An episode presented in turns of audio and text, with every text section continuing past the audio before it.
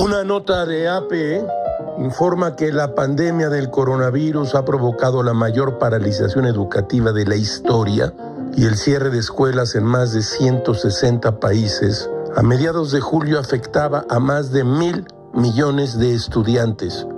Oyó usted bien, mil millones de estudiantes. Así lo dijo el secretario general de las Naciones Unidas, Antonio Guterres. Además, al menos 40 millones de niños en todo el mundo han perdido el año preescolar.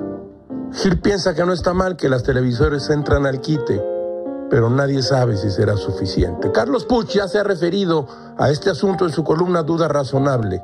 Como resultado, Guterres advirtió que el mundo enfrenta una catástrofe generacional que podría desperdiciar un potencial humano incalculable, socavar décadas de progreso y exacerbar las desigualdades que desde hace mucho están enquistadas en nuestras sociedades. Antes incluso de la pandemia, el mundo sufría una crisis de aprendizaje con más de 250 millones de niños sin escolarizar y solo un cuarto de los jóvenes de secundaria que dejaban la escuela en países en desarrollo tenían habilidades básicas.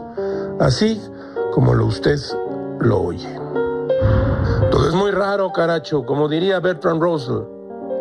Lo más difícil de aprender en la vida es qué puente hay que cruzar y qué puente hay que quemar.